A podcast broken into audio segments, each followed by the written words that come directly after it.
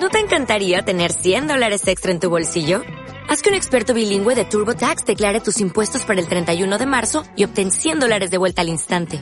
Porque no importa cuáles hayan sido tus logros del año pasado, TurboTax hace que cuenten. Obtén 100 dólares de vuelta y tus impuestos con 100% de precisión. Solo con Intuit TurboTax. Debes declarar para el 31 de marzo. Crédito solo aplicable al costo de la presentación federal con TurboTax Full Service. Oferta sujeta a cambios o cancelación en cualquier momento. Si te gusta este podcast, entra en ivox.com y recomiéndalo. Así le ayudarás a que gane visibilidad en la mayor biblioteca de audio a la carta en castellano, donde además encontrarás centenares de programas de radio, monólogos, audiolibros, conferencias y otros muchos audios de diferentes temáticas. Ah, y recuerda que iVox es con V. Dios y la religión. Me dicen que hay muchos dioses, porque Dios está en el interior de cada uno de nosotros. Solo hay una religión, la del amor. También tenemos que recordar que el ser trascendente es la única causa, el Padre y Creador del universo, que es Él quien lo llena todo no solo con su pensamiento, sino también con su esencia. Su esencia no se agota en el universo. Está por encima de eso y más allá podemos decir que solo sus poderes están en el universo pero, aunque está por encima de sus poderes, los incluye. Lo que hacen lo hace Él a través de ellos. De vez en cuando, en cartas, en conferencias o en programas de radio con participación de los oyentes, la gente me ha preguntado dónde está Dios en mis escritos. Esa pregunta siempre me sorprende, porque para mí Dios está en todas partes en mis escritos, no solo identificado por ese nombre, sino también de muchas otras llenas. Cada vez que vea la palabra amor, es que hablo de Dios. Todos tenemos a Dios en nuestro interior. Puede parecer extraño oír a un psiquiatra hablar de Dios y del amor, pero yo debo hacerlo, porque las bases de la psicoterapia espiritual exigen el reconocimiento de nuestra divinidad, de la auténtica naturaleza de nuestras almas y del verdadero objetivo de la existencia aquí, en nuestra forma física. Solo así podremos ver las cosas con la necesaria perspectiva. Sin amor y sin Dios no hay nada. Dios no exige nuestro respeto. Insistimos en personificar a Dios a pesar de que sabemos que está mucho más allá de lo que somos capaces de conceptualizar. Dios no tiene sexo. Esa es otra personificación. Dios no tiene religión. En el fondo del corazón todos lo sabemos. Dios no tiene raza. Dios lo es todo, una energía de amor que posee una sabiduría y un poder incomprensibles, además de cualidades incognoscibles. Todos estamos comprendidos en Dios, porque Él está en todos y cada uno de nosotros, es la sustancia de nuestro ser. Dios está incluso más allá del vapor que contiene el potencial del agua, que contiene el potencial del hielo. Dios es invisible, impenetrable, sin embargo contiene el potencial de todo. Se cuenta un chiste sobre un hombre devoto y piadoso cuya vida estaba en peligro por unas inundaciones. Las aguas iban subiendo rápidamente y se vio obligado a refugiarse en el tejado de su casa, pero el nivel del agua seguía ascendiendo. Al final llegó una barca de la policía a rescatarle del tejado. Suba en la barca. Le gritó el policía. No, respondió. Toda la vida he practicado la devoción y la caridad. Dios me protegerá. No sea tonto, replicó el policía. Suba a la barca. El agua sigue ascendiendo y corre un grave peligro. El hombre se empeñó en quedarse, y la barca se alejó.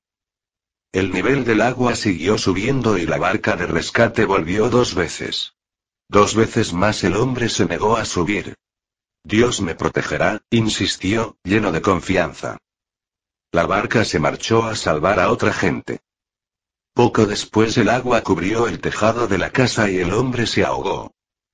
Al encontrarse a Dios en el cielo, se quejó a gritos porque no le había rescatado. Toda la vida he sido muy devoto. He cumplido todos los mandamientos. He dado mucho dinero a obras de caridad. Y la única vez que te pido algo, me abandonas. Pero si te he mandado la barca tres veces, explicó Dios. ¿Por qué no has subido? Durante incalculables siglos y milenios, Dios y la religión han sido malinterpretados, distorsionados y manipulados conscientemente en manos de la humanidad. El nombre de Dios, quizás el símbolo más claro de la paz, el amor y la compasión, se ha invocado como justificación de innumerables guerras, asesinatos y genocidios. Todavía hoy, cuando está naciendo el siglo XXI, las guerras santas contaminan nuestro planeta como una plaga medieval. ¿Cómo puede ser santa una guerra? Eso es una contradicción, un horrible oximorón, un pecado absoluto, disfrazado superficialmente por una racionalización manipuladora. Dios es paz. Dios es amor. Nos hemos olvidado de que, puesto que hemos sido creados a imagen divina, Dios está en nuestros corazones y somos criaturas de paz, seres de amor y divinidad. Solo puede haber una religión, porque solo hay un Dios, el Dios de todos nosotros. Tenemos que amarnos los unos a los otros, porque el amor es el camino. De lo contrario, como niños testarudos, nos condenaremos a repetir curso tras curso, hasta que aprendamos la lección del amor. Solo si nos deshacemos de nuestros miedos, si vemos a la gente de otras religiones como iguales, como almas como nosotros que van camino del cielo, podremos amar, en un sentido auténtico, incondicional. Todos somos lo mismo. Todos remamos en la misma galera. En nuestras muchas reencarnaciones, hemos sido de todas las religiones, de todas las razas. El alma no tiene raza, no tiene religión. Solo conoce el amor y la compasión. Cuando nos damos cuenta de que todos somos lo mismo, de que solo hay diferencias superficiales y poco importantes entre nosotros, pero ninguna que de verdad importe, podemos tender la mano hacia atrás y ayudar a los demás que están en el mismo sendero, da igual que sean como nosotros o no. Al escarbar bajo los rituales y las costumbres superficiales de las diversas religiones se encuentran sorprendentes similitudes de ideas, conceptos y consejos. Incluso el lenguaje es increíblemente parecido. Nos hemos matado en nombre de la religión cuando, en el fondo, muchos de los más devotos creen en realidad en lo mismo. Veas en el apéndice a ejemplos de valores espirituales comunes a las principales religiones del mundo. Todas las grandes religiones hacen hincapié en la importancia de llevar una vida espiritual, de comprender la presencia divina en todos los seres y todas las cosas y más allá de ellos, de las buenas acciones, del amor, la compasión, la caridad, la fe y la esperanza. Todas hablan de una vida después de la muerte del alma. Todas subrayan la importancia de la bondad, del perdón y de la paz. Cuando hablo de religiones, me refiero a la maravillosa sabiduría espiritual y a las tradiciones, no a los edictos y las reglas producto de la mano del hombre que se han promulgado por motivos políticos y que sirven para separar a la gente, más que para unirla. Hay que saber diferenciar las verdades espirituales de las normas de motivación política. Esas normas son barreras que nos mantienen temerosos y separados. Ahora podemos empezar a aceptar conceptos como la omnipresencia divina, la inmortalidad del alma, la existencia continuada tras la muerte física, sobre una base de datos, no solo de fe. Así pues, ¿por qué somos tan ignorantes ante la esencia de nuestras propias religiones, con sus ricas tradiciones espirituales, por no hablar de las religiones de nuestros amigos y vecinos? ¿Por qué insistimos en ver solo las diferencias, cuando las similitudes son abrumadoras? ¿Por qué hacemos caso omiso de las enseñanzas, de los preceptos, de las normas y de las pautas que los grandes maestros nos han presentado con tanto amor y tan bien? Repito que nos hemos olvidado de que sabemos. Atrapados en la rutina de la vida diaria, nos obsesionamos tanto con las preocupaciones y la ansiedad, nos preocupamos tanto de nuestra situación, de nuestro exterior, de lo que los demás piensan de nosotros, que nos hemos olvidado de nuestro yo espiritual. Nos da miedo la muerte porque nos hemos olvidado de nuestra verdadera naturaleza. Nos preocupan tanto nuestra reputación y nuestra posición, que los demás nos manipulen para obtener algo que nosotros perdemos, nos aterra tanto parecer estúpidos, que hemos perdido el valor de ser espirituales.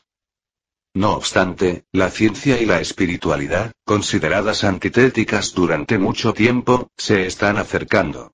Los físicos y los psiquiatras se están convirtiendo en los místicos de los tiempos modernos.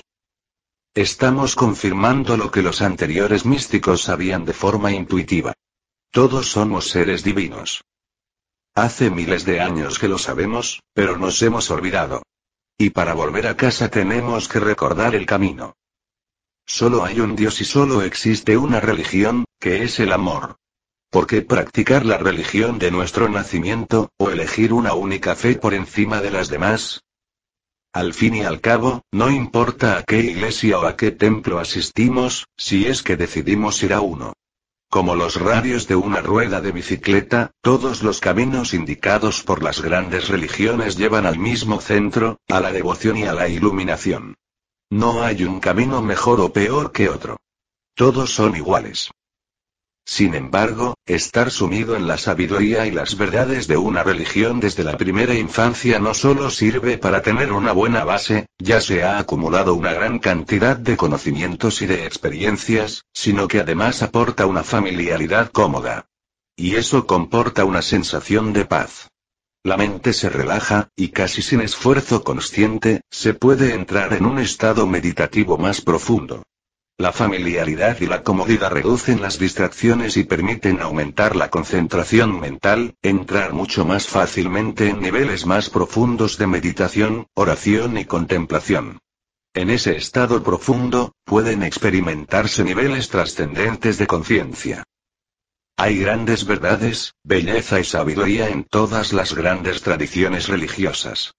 Conviene conocerlas todas, como un estudiante, porque un cambio de la perspectiva espiritual puede acelerar el progreso espiritual. No hay necesidad de que abandone su tradición. Al fin y al cabo, unos prefieren las rosas, y en cambio a otros les gustan más las orquídeas, las azucenas, las flores silvestres o los girasoles. Todas tienen su belleza propia y Dios hace que el mismo sol las ilumine, que la misma lluvia las alimente. Son distintas, pero todas son especiales. Parafraseando una enseñanza que se encuentra en todas las disciplinas espirituales, podemos decir que la lluvia cae sobre las malas hierbas igual que sobre las flores, y que el sol brilla en las cárceles igual que en las iglesias.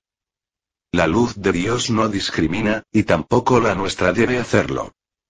No hay un único camino, una única iglesia, una única ideología. Solo hay una luz. Cuando caen las barreras, todas las flores pueden florecer juntas en un jardín de un esplendor sin igual, un paraíso terrenal.